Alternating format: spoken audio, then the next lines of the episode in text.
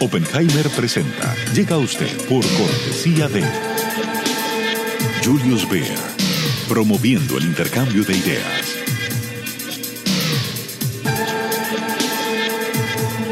Banco Falabella.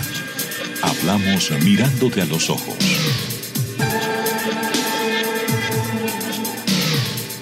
Universidad Argentina de la Empresa. Formación internacional para el mundo real. www.uad.edu.ar The Ritz-Carlton Residences Sunny Isles Beach en Miami es el único proyecto de Ritz-Carlton Residential en la playa, con 52 pisos con vista al océano, piscinas al este y al oeste, además de inigualables amenidades y servicios.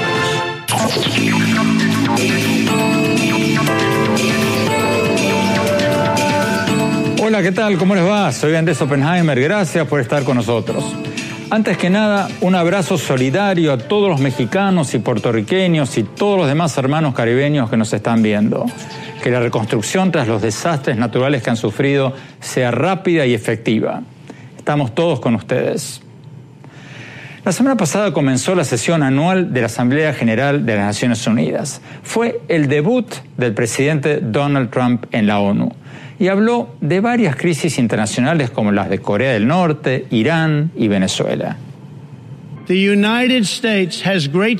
Estados Unidos tiene gran fortaleza y paciencia, pero de ser forzado a defenderse o a sus aliados, no nos quedaría otra opción que destruir completamente a Corea del Norte. El hombre cohete está en una misión suicida para sí mismo y su régimen. ¿Fue un discurso beligerante o fue un discurso para los parámetros de Trump acotado, escrito por los generales que lo asesoran. ¿Qué podemos esperar de las crisis de Corea del Norte, Irán y Venezuela tras el discurso de Trump y las reuniones que tuvo con otros mandatarios en las Naciones Unidas? Se lo vamos a preguntar a varios funcionarios y analistas políticos de primer nivel. Vamos a hablar con el canciller de Chile, Heraldo Muñoz, que forma parte del grupo de cuatro países amigos, así llamados países amigos, que están contemplando acompañar un potencial diálogo para resolver la crisis de Venezuela. Y eso es lo que nosotros queremos, resultados concretos, no una reunión simplemente por reunirse. Eso ya se hizo y fracasó en el pasado. Eh, ahora me parece que estamos aún a tiempo, no hemos pasado eh, la línea roja eh, desde donde no se pueda retornar. Yo creo que estamos a tiempo para aún eh, buscar una salida política a la crisis que vive Venezuela. Y desde Washington vamos a hablar con el doctor Héctor Chamiz, profesor de la Universidad de Georgetown, columnista del diario El País de España, y con Peter Schechter, analista internacional y director del sitio web altamar.com. Y desde Nueva York vamos a tener a la vocera del Departamento de Estado, Lidia Barraza, que estuvo allí en la sesión de la Asamblea General de la ONU. Y más tarde en el programa vamos a hablar sobre uno de los mayores dramas humanos que se están viviendo en Estados Unidos, el de los Dreamers, los así llamados soñadores, esos 800.000, casi 800.000 jóvenes que fueron traídos a Estados Unidos de niños por padres indocumentados. Como ustedes saben, el presidente Trump anunció que los podría deportar en seis meses, que los va a deportar en seis meses si el Congreso de Estados Unidos no se pone de acuerdo sobre estos jóvenes. Después, Trump dijo que quizás no los deporte, que sí, que no. Pareciera que el gobierno de Trump manda distintas señales sobre este tema todos los días. Durante la campaña presidencial, Trump amenazó con deportarlos y pintó a la mayoría de los indocumentados, incluyendo muchos de estos jóvenes, como delincuentes. Pero ¿es cierto eso o es un disparate total? Hoy vamos a hablar con Bruno Villegas, uno de estos dreamers, un soñador, que está estudiando nada menos que en la Universidad de Harvard. Bruno llegó a Estados Unidos a los seis años y si se cumple la amenaza de Trump de deportarlo si el Congreso no hace nada en seis meses, tendría que regresar a un país del que se acuerda muy poco. Vamos a hablar de eso más adelante. Empecemos ahora con la apertura de la sesión de la Asamblea General de la ONU. Eh, vamos a Washington. Eh, Héctor Chamiz, ¿cómo le fue a Trump en las Naciones Unidas? ¿Qué fue lo que más te llamó la atención de lo que dijo en su debut ante la Asamblea General? Eh, hola Andrés, primero gracias por invitarme, un gusto estar con vos. Lo que más me sorprendió es eh, la palabra o la expresión destruir completamente a Corea del Norte. Eh, vos decías antes que hubo una interrupción de muchas décadas de derechos humanos y democracia. Bueno, también hubo una interrupción con ese discurso de una manera de entender la política internacional que no es precisamente la que expresó Trump. Nunca escuché a un presidente, nunca, no, no recuerdo y no he leído un presidente de Estados Unidos que tuviera una concepción eh, semejante de las relaciones internacionales. Nunca la guerra ha sido justificada en términos de destruir un país, sino de eliminar un gobierno, de neutralizar eh, eh, el holocausto, de combatir el comunismo, no en términos de la destrucción de un país. Y eso me hizo abrir los ojos muy grandes cuando estaba mirando el discurso del presidente en Naciones Unidas. Peter Schechter, ¿coincides con esa apreciación? sin duda fue un discurso altamente beligerante, no, no hay duda de lo que dice, de, lo que dice Héctor. Yo creo que dentro de toda esta retórica, yo creo que hay que señalar que él hizo hincapié en dos cosas que son importantes. Primero y sobre todo es el tema de Corea del Norte, pero después también se dedicó tres minutos del discurso de las Naciones Unidas al tema de Venezuela, que deberíamos entrar en la discusión un poco. Mira, el tema, el tema de Corea del Norte que me queda asombrado es que él no piensa mucho que es muy importante el precio que hay que pagar si es que entramos en una guerra. Aquí estamos hablando de una zona donde hay millones y millones de personas, o sea, ciudades enormes, Seúl, Pyongyang, Tokio, Osaka, ciudades que pueden ser destruidas y están todos muy cerca de la zona del conflicto. Eh, eh, eh, nosotros, lo que me preocupa de este discurso no es solamente el tema beligerante, pero que es que los coreanos del norte vayan a mal entender este discurso como una amenaza y que entramos en un ciclo y en una onda que no podemos parar y que vamos hacia una guerra porque dos líderes andan mandándose mensajes beligerantes. Yo sí creo que tenemos un problema, un problema grave con Corea del Norte. Corea del Norte es un país bélico, amenazador, probablemente con un líder inestable que tiene armamentos nucleares y que está mandando misiles encima del único país en el mundo que ha sido bombardeado por bombas nucleares antes, que es Japón.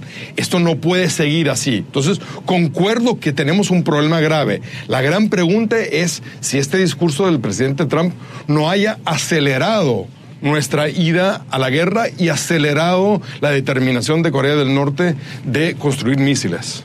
Vamos a Lidia Barraza, vocera del Departamento de Estado. Eh, Lidia, ¿Qué dices a este casi consenso, no solo entre nuestros dos invitados, sino entre la mayoría de los comentaristas, de que este fue un discurso beligerante y quizás hasta contraproducente? ¿Cuál es la respuesta oficial a esas críticas? El presidente Trump fue muy claro, ah, no quedó duda de que está hablando de una manera muy firme con un líder de una nación que ahora en realidad se ha demostrado como ser una locura, ¿no? Es importante que se hable de una manera firme. Eh, eh, los Estados Unidos, especialmente el Departamento de Estado, a través de una campaña de presión política, de, diplomática, económica, ha podido aplicar las sanciones por las Naciones Unidas, pero también ah, incluso ah, asegurarnos del apoyo de Rusia y China, que son países claves en esta presión diplomática y económica hacia el régimen de Kim Jong-un. Hay que hablar de una manera firme, hay que hablar de una manera fuerte, hay que aplicar esta presión pacífica para que Kim Jong-un se sienta aislado, entienda que ningún país del, del mundo puede aguantar o quedarse al margen, mientras que él amenaza no solamente a sus vecinos en Corea del Sur y Japón, sino que está amenazando a los Estados Unidos, está amenazando a todo el mundo con el uso de armas, con el uso de misiles, con las pruebas de armas nucleares. Es importante que nos unamos con una sola voz en rechazar este, e, ese, comportamiento. Pero Lidia Barraza, eh, ¿qué dices del comentario que hacía Héctor Chamís al principio de que usar una palabra como destruir, la destrucción total de Corea del Norte, es contraproducente porque está en lugar de buscar un acuerdo multilateral, en lugar de usar las energías de Estados Unidos para tratar de convencer a otros de, de unidos poner presión a Corea del Norte, lanza amenazas terribles que podrían hasta ser contraproducentes e incitar al líder de Corea del Norte a hacer una locura. Eh, el presidente Trump sí usa una retórica muy fuerte, eso sí lo sabemos. En el Departamento de Estado, el secretario Tillerson y nuestros líderes se han enfocado en esta, en esta campaña de presión pacífica. Sabemos que obviamente hay muchas conversaciones que se llevan a cabo en la diplomacia detrás de puertas cerradas. Esta campaña de presión especialmente alentando a China y a Rusia a usar su ventaja económica única para mandar un mensaje a Kim Jong-un es importante. El presidente Trump tiene una retórica firme que es para demostrar que tiene la intención de defender a nuestros aliados y, nuestra, y a nuestro país. Pero la diplomacia, esa presión diplomática sigue y sigue siendo la campaña principal del gobierno de los Estados Unidos. Héctor Chamis, rápidamente, antes de irnos a un corte, esta diferenciación que hace Lidia Berraza entre la retórica del presidente y los esfuerzos diplomáticos del Departamento de Estado, ¿te convence o no tanto? A veces funciona esa estrategia, pero a veces no. Eh, Peter hablaba antes de un tema fundamental en el estudio de la guerra y en el estudio de las relaciones internacionales, que son las percepciones.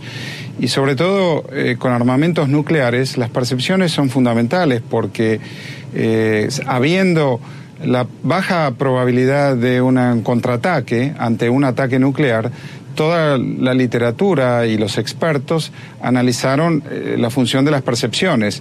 Si un líder percibe que va a ser atacado, puede atacar primero, eh, básicamente. Y entonces desatar por un problema únicamente basado en percepciones, por una cuestión que tiene que ver con sus percepciones, que tienen que ver con un cierto discurso, una guerra puede ser comenzada habiendo sido probablemente evitada de otra manera. Eso lo sabemos después, por supuesto, pero es un tema a tener en cuenta siempre en eh, el armado de un discurso en relación a la política exterior. Tenemos que ir a un corte. Cuando volvamos, vamos a hablar de cuánto se avanzó, si es que se avanzó, en la reunión de las Naciones Unidas sobre el tema de Venezuela. Ya volvemos.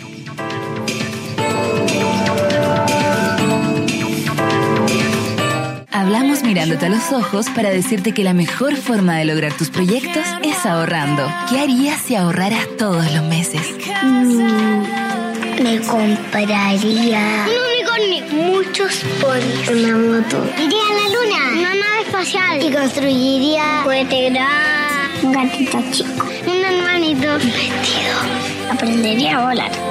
Aprendamos la importancia del ahorro para que nunca dejemos de soñar. Banco Falabella. Hablamos mirándote a los ojos.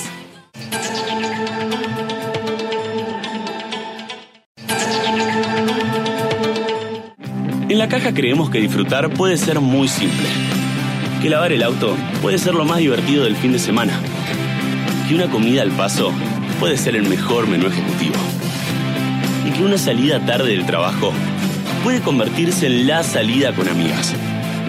Porque sabemos que disfrutar es simple cuando tu seguro también lo es. En la caja te ofrecemos la opción más cercana y accesible. La caja, así de simple.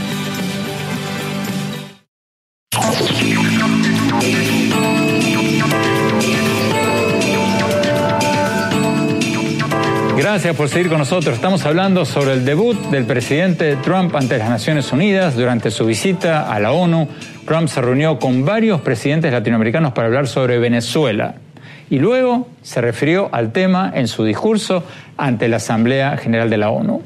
Pero fue significativo lo que dijo, ¿va a tener un impacto o fue politiquería barata? Vamos a Washington. Eh, Peter Schechter, ¿cuán significativo crees tú fue lo que dijo Trump sobre Venezuela en su discurso ante la Asamblea General? Mira, yo creo que han habido ciertos cambios que yo creo que son importantes resaltar.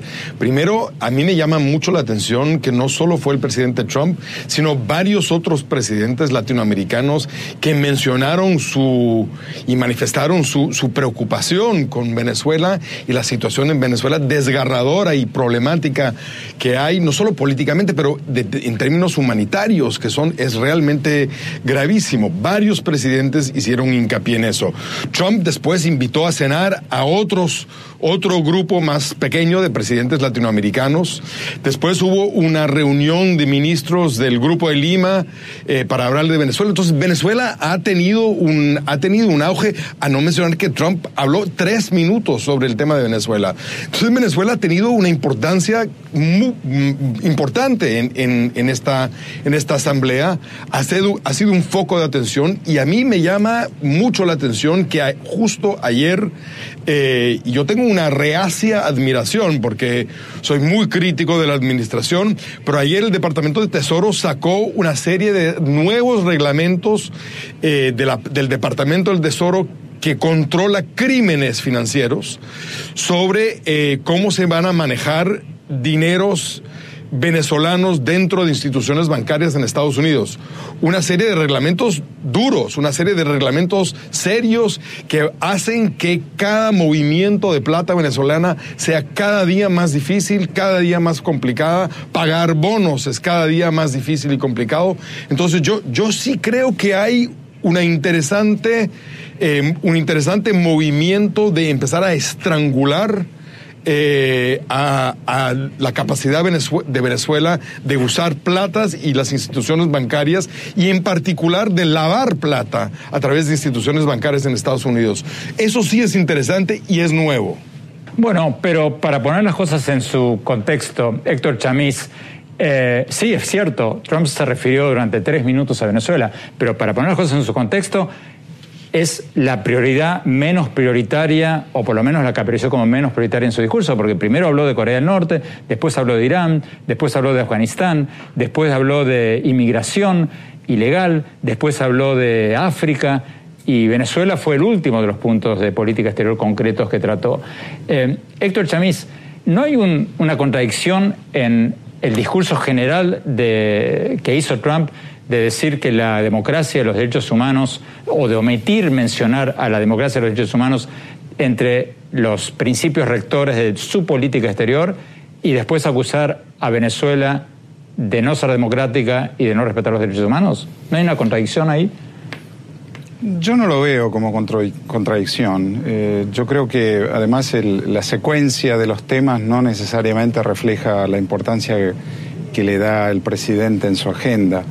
Eh, me gustó mucho lo que dijo sobre Venezuela, me llegó, debo decir que me llegó. Dijo una frase que fue muy profunda si la pensamos, que es que el gobierno de Venezuela ha sometido a su población a un sufrimiento innecesario. Y eso es muy profundo y es muy cierto y está muy bien dicho, porque en Venezuela no hay comida, no hay medicamentos, hay enfermedades que estaban erradicadas que han vuelto, la difteria, eh, la malaria.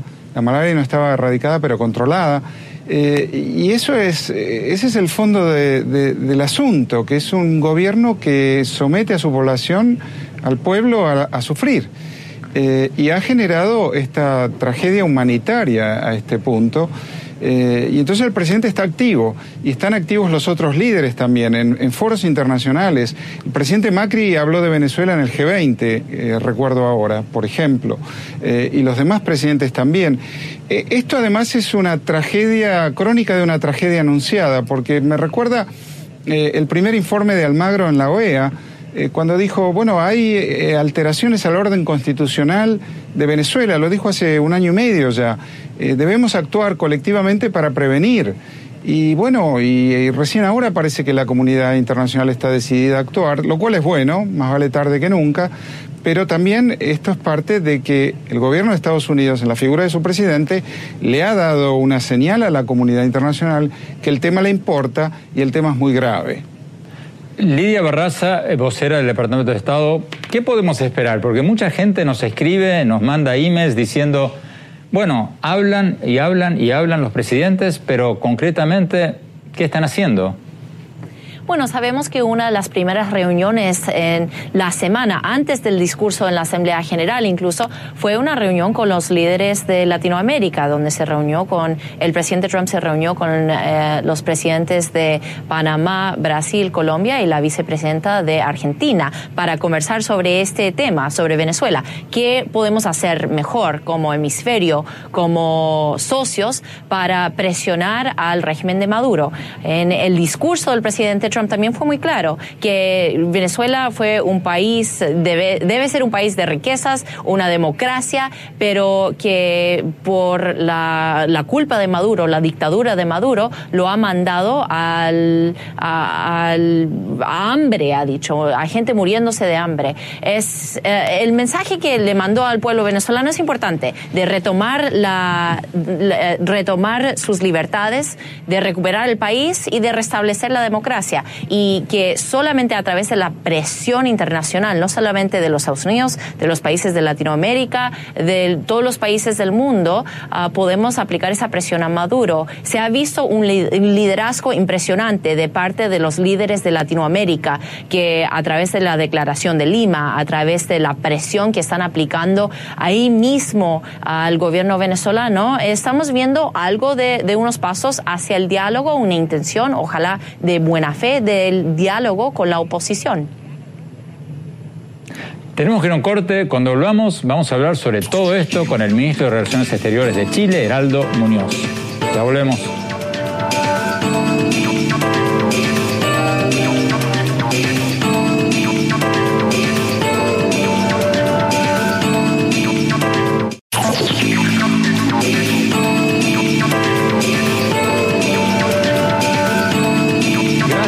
Nosotros estamos analizando el debut del presidente Trump en las Naciones Unidas y lo que habló allí sobre las crisis de Corea del Norte, Irán y Venezuela. Veamos lo que nos dijo Heraldo Muñoz, el ministro de Relaciones Exteriores de Chile. Chile es uno de los cuatro países que han sido mencionados para supervisar o acompañar un potencial diálogo nacional en Venezuela. Veamos lo que nos dijo.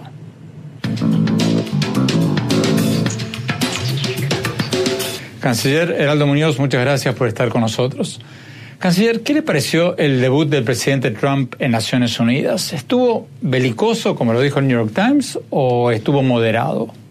Bueno, yo, yo creo que estuvo dentro de las expectativas. Eh, es eh, lo que ha venido diciendo en materia política internacional en los últimos meses, así que no extraña que haya sido muy duro respecto a Corea del Norte, o respecto a Irán o a Venezuela, el país al cual le dedicó buenos párrafos, y que haya sido crítico de Naciones Unidas, aunque manifestó por allí que eh, Naciones Unidas sigue teniendo un enorme potencial y, yo creo que eso es eh, la verdad, porque Naciones Unidas no es simplemente una burocracia. Y quiero recordar los cientos de funcionarios de Naciones Unidas que han muerto en terreno en operaciones de paz. ¿Qué le parece lo que dijo Trump sobre Corea del Norte? Que si no desiste de sus pruebas con misiles balísticos, Estados Unidos va a destruir completamente sus palabras a Corea del Norte. Bueno, yo, yo creo que eso es, eh, es algo verdaderamente peligroso y sería una situación que nos afectaría a todos. Eh, y espero que, como él dijo, no sea necesario y se evite, porque creo que hasta un mediocre acuerdo diplomático es mejor que una guerra de características nucleares, porque eso es lo que, eh, en lo que estaríamos eh, si se cumple esa amenaza. Así que espero que sea parte de eh, la negociación que es tan característica del presidente Trump eh, para llegar a una mesa de negociaciones que, eh, que permita que la diplomacia sea la que prime y que se mantenga la paz en esta era nuclear que es tan peligrosa. Hablemos de Venezuela, canciller. Trump dijo ante la ONU que la situación es completamente inaceptable. Sus palabras y a los países hacer más para enfrentar esta crisis. ¿Qué más pueden hacer los países latinoamericanos, además de pedir un diálogo verdadero en Venezuela como lo han hecho tantas veces? Bueno, hay en estos momentos eh, una iniciativa, creo que es eh, significativa, eh, para sentar a las partes en un diálogo creíble, en un diálogo que tenga, y eso es lo que quisiéramos, resultados concretos y que eh, incluya un grupo reducido de países y que se han juntado las partes, es decir, el gobierno y la oposición, en, en una primera reunión exploratoria en República Dominicana y posiblemente la próxima semana este grupo pequeño de países eh, donde a Chile se le ha invitado a participar pueda reunirse para avanzar, eh, ojalá, a, una salida política, diplomática a esta crisis profunda que ha vivido Venezuela. Así que creo que por, ese es el camino que, que a Chile le gustaría ver y, no el camino de más violencia, más represión y, esta crisis eh, de, alcances humanitarios inéditos en un, en un país eh, hermano como Venezuela. ¿Qué diferencia habría entre ese grupo de amigos y el de la mediación fallida del expresidente de España, Rodríguez Zapatero, y los expresidentes de Panamá y la República Dominicana? ¿Qué, qué diferencia habría?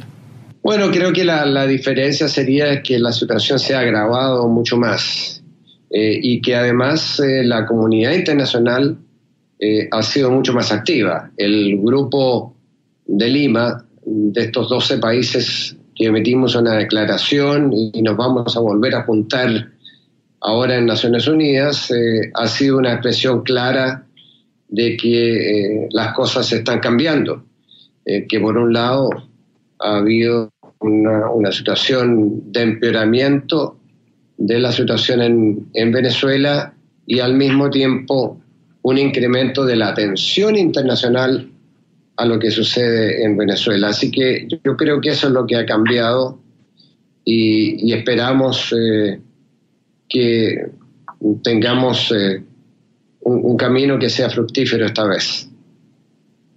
Algunos opositores dicen que antes de iniciar un nuevo diálogo con el gobierno de Venezuela, habría que supeditar ese diálogo a que el gobierno cumpla con su promesa de permitir elecciones libres para gobernadores ahora en octubre y que se respeten sus resultados, porque el gobierno de Venezuela permitió elecciones legislativas en 2015 y bueno, cuando ganó la oposición, después el gobierno le quitó casi todos los poderes a la Asamblea Nacional. ¿Qué opina de esto? De que habría que supeditar este nuevo diálogo a un cumplimiento por parte del gobierno y un respeto a estas elecciones locales que se vienen? Hay una fecha el día, el día 15 de octubre y evidentemente esas elecciones tendrían que cumplir con todos los requisitos de una elección transparente y con observadores internacionales. Eh, eso será parte del paquete, sin, sin lugar a duda, y habrán otros temas eh, que, discutir y ya se están discutiendo de manera exploratoria entre las partes y, si vamos a estar este grupo de países evidentemente eh, vamos a, mencionar esto. Vamos a Washington, Héctor Chamis. Eh, Héctor Chamis, ¿Cuánta esperanza se puede tener en, este grupo de amigos, este grupo de países en el que participarían Chile, México, Bolivia y Nicaragua, en la República Dominicana? Eh, ¿Cuánta esperanza se puede tener después del fracaso del diálogo que había sido apoyado por el Vaticano y que había eh, liderado el presidente, el expresidente español Rodríguez Zapatero? Eh, poca esperanza, Andrés, poca, porque esta es la cuarta vez que hay diálogo. La palabra diálogo ha perdido significado en la realidad venezolana. Eh, el gobierno cada vez concede menos, dialoga. La, idea de dialogar eh, quiere decir negociar y para negociar hay que conceder. Y el gobierno cada vez concede menos. Eh, el canciller Muñoz dice que va a haber observación internacional. Bueno, eh, el único organismo con capacidad de observar la elección, una elección en América Latina, en el hemisferio todo, es la OEA y su Departamento de Observación Electoral. Eh, la OEA no es parte de este diálogo y además Maduro jamás admitiría la presencia de la OEA supervisando la elección. Eh, dicha elección eh, sería organizada por el Consejo Nacional Electoral, el mismo Consejo Nacional Electoral que hace pocas semanas eh, cometió un fraude electoral en la elección de la Asamblea Constituyente. y esto reconocido por la propia firma eh, que se ocupa del cómputo de los datos, que lo hizo durante 10 años. Eh, entonces, eh, poca esperanza porque no hay nada nuevo en ese frente. dialogar quiere decir conceder. y estos diálogos eh, comenzaron con que el gobierno iba a liberar a los presos políticos y hoy hay tres veces el número de presos políticos eh, respecto a cuando comenzaron estas instancias de diálogo. Entonces, eh, las palabras del presidente Trump, que son más duras, comienzan a tener más sentido ante estos diálogos que no son tales. Lidia Barraza, en Nueva York nos están pidiendo corte rápidamente, por favor. Eh, ustedes en el Departamento de Estado comparten el pesimismo de Héctor Chamiz sobre estos diálogos. Sabemos que el gobierno venezolano no ha cumplido con sus compromisos de los diálogos anteriores, incluso el que fue mediado por el Vaticano, pero tenemos esperanza de que la presión internacional sobre Maduro lo esté obligando a llegar a un punto de diálogo. Tienen que haber elecciones libres y justas y, tienen que tomar unos pasos. El, el gobierno de los Estados Unidos está dispuesto a tomar más pasos, a aplicar más sanciones que son medidas y calibradas si es que es necesario, pero tenemos una esperanza de un diálogo de buena fe de parte del gobierno de Maduro con la oposición y con su pueblo. Tenemos que ir a un corte. Cuando volvamos, muchas gracias a todos por acompañarnos. Cuando volvamos vamos a hablar sobre este otro tema, este drama humanitario que vive Estados Unidos con estos casi 800.000 jóvenes que podrían ser deportados del país. No se vayan, ya volvemos.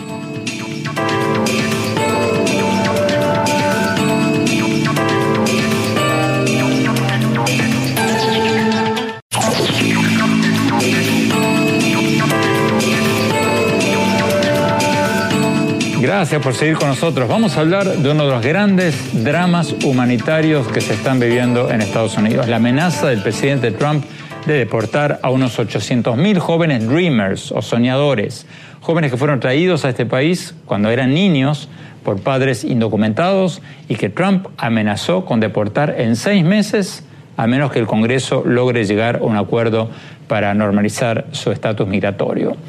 Durante la campaña presidencial, Trump amenazó con echarlos del país y los grupos anti-inmigrantes siguen exigiendo su deportación, diciendo que son un lastre para Estados Unidos. Pero lo cierto es que muchos de estos Dreamers son jóvenes ejemplares, lo mejor de lo mejor. Jóvenes que cualquier país quisiera tener como ciudadanos.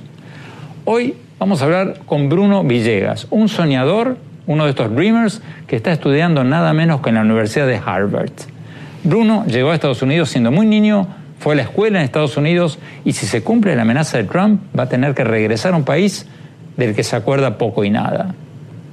Vamos a ver lo que nos dijo.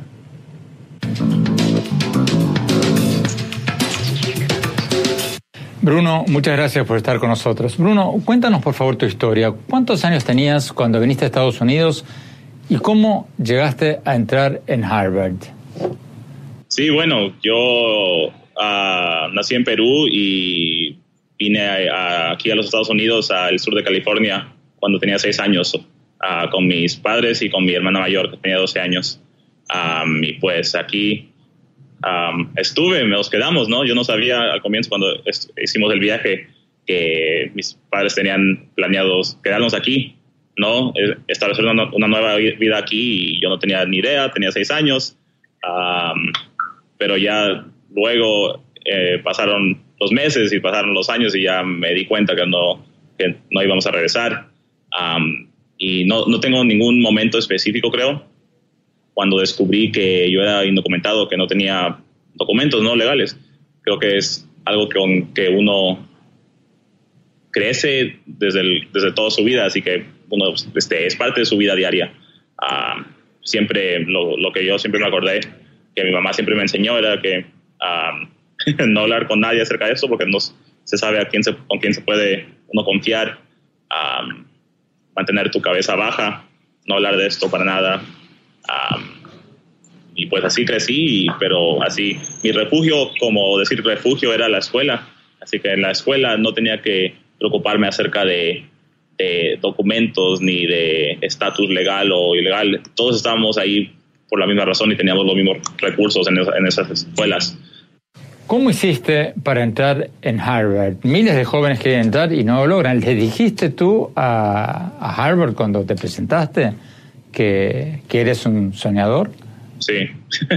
Ah, no lo sé, en verdad. Este, nunca yo, siendo un estudiante, y a mí siempre me gustaba la escuela, ¿no? Me gustaba aprender. Así que yo tomaba todo paso a paso, hacía lo que tenía que hacer, lo trataba de hacer bien y me iba y me iba bien así, ¿no? Pero nunca yo tuve como una meta final, o oh, quiero quiero asistir a Harvard o quiero asistir a una escuela súper prestigiosa. En el momento que yo iba, a aplicar a esta universidad, quería yo quería que ellos supieran exactamente quién era yo. Ya no ya me había cansado de tener que ocultar esta parte de mí tan tan personal y tan tan importante, ¿no?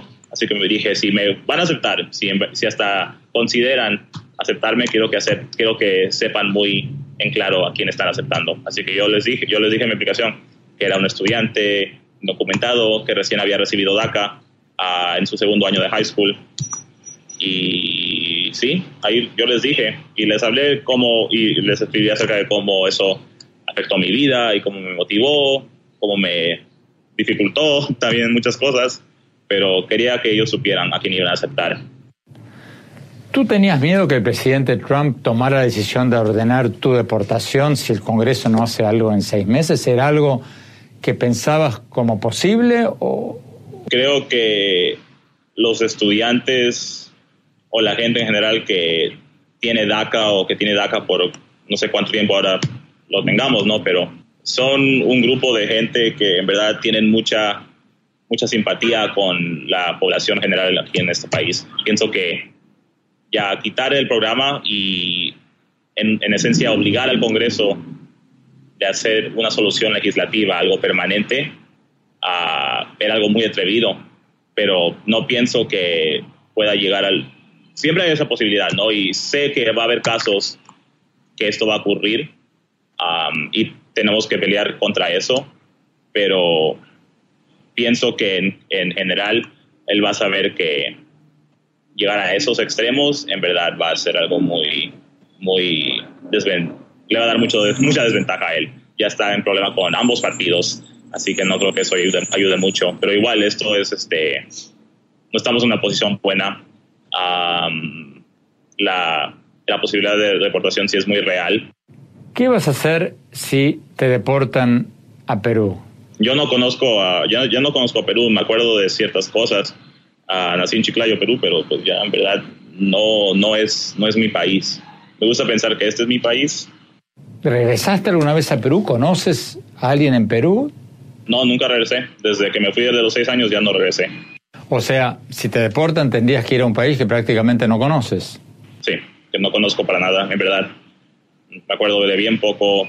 Yo, yo, este es mi país. Yo me, me gusta considerarme americano, aunque es difícil decir eso, porque pues si el gobierno no quiere reconocerme a mí, o a mis padres, o a mis hermanas, o a veces no es difícil, pero ese es el país que yo conozco y aquí es donde quiero permanecer y aquí es donde voy a permanecer, lo que sea que pase.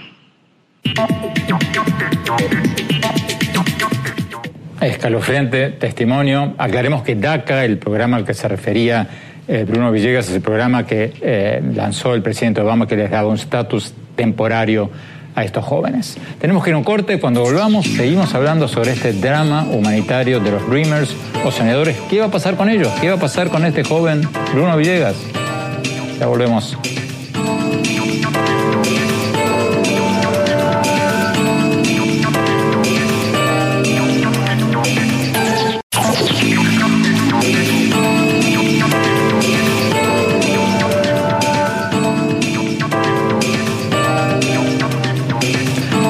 Gracias por seguir con nosotros. Estamos hablando sobre este drama humanitario en Estados Unidos, la amenaza del presidente Trump de deportar a unos 800.000 jóvenes dreamers o soñadores, jóvenes que fueron traídos de pequeños, de niños a Estados Unidos por sus padres indocumentados y que ahora el presidente Trump amenaza con deportar a menos que el Congreso normalice su situación en los próximos seis meses. Vamos a Washington, Peter Schechter Peter, ¿tú crees que el Congreso va a solucionar, va a normalizar la situación de estos jóvenes en los ya quedan cinco meses? Mira, yo quiero empezar simplemente con, decir lo que tú has dicho, qué tragedia que es la de Bruno y la de casi un millón de otros jóvenes. Bruno por lo menos habla español, y, pero muchos de ellos no saben hablar español, serían deportados a países que no solo no conocen, pero cuya lengua no hablan. Es un disparate, es una burla y es una vergüenza esto, lo que está pasando. Y lo que más me da pena es que es apelar a un sector y el común, el común denominador más horrible de la base de, del señor Trump. Es apelar a esa base. Pero rápidamente, Peter, porque nos quedan 30 segundos. ¿Tú crees que el Congreso va a aprobar, va a normalizar esta situación o no? Yo creo que es muy difícil que un Congreso que no ha hecho nada, que ha perdido todas las oportunidades para crear hechos, que ellos van a hacer esto. Ellos, la papa caliente ha sido tirado a ellos y en mi opinión van a tirar la papa caliente de vuelta al presidente dentro de seis meses. Héctor Chamis, ¿tú compartes ese pesimismo? Te creo que en la negociación reciente entre el presidente y los demócratas del Congreso, eh, Nancy Pelosi y Chuck Schumer, eh, el tema DACA fue incluido. Eh, y tal vez se logre un acuerdo que sería, eh, en eso sí estoy de acuerdo con Peter, sería lo necesario, lo imprescindible, lo, humanamente eh, obligado a hacer. Peter Schechter, Héctor Chamis, muchísimas gracias por acompañarnos. Lidia Barraza, antes también, gracias por acompañarnos. Tenemos que ir un corte. Cuando hablamos, mis conclusiones sobre lo que hablamos hoy. No se vayan, ya volvemos.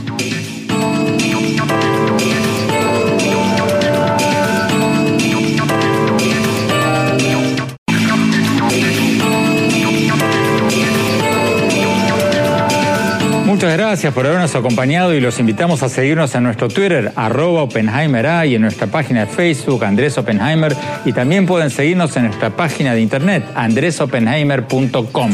Si se registran ahí, le vamos a mandar por email todas las semanas mis artículos del Miami Herald y nuestros últimos programas de televisión.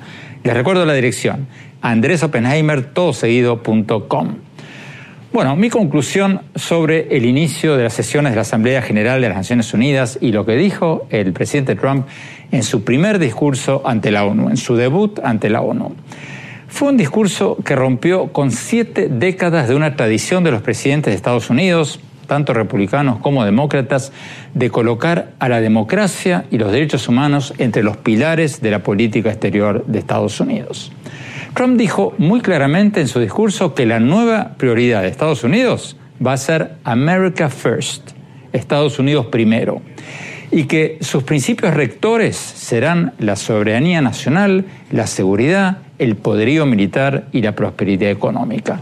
Y no incluyó explícitamente, por lo menos, la defensa de la democracia y de los derechos humanos en esas prioridades. ¿Está bien eso?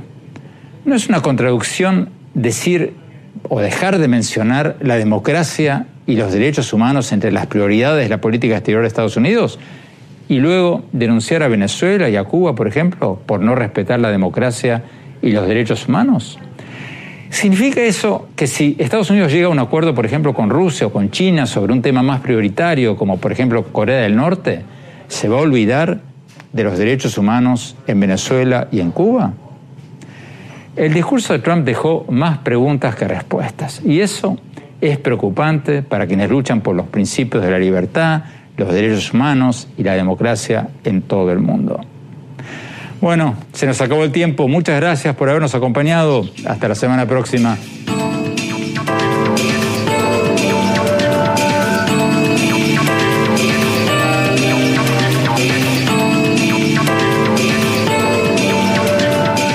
Oppenheimer presenta. Llega a usted por cortesía de Julius Baer, promoviendo el intercambio de ideas.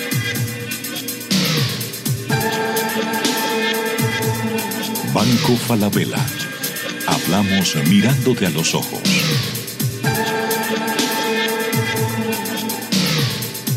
Universidad Argentina de la Empresa. Formación internacional para el mundo real www.uad.edu.ar The Ritz-Carlton Residences Sunny Isles Beach en Miami es el único proyecto de Ritz-Carlton Residential en la playa, con 52 pisos con vista al océano, piscinas al este y al oeste, además de inigualables amenidades y servicios.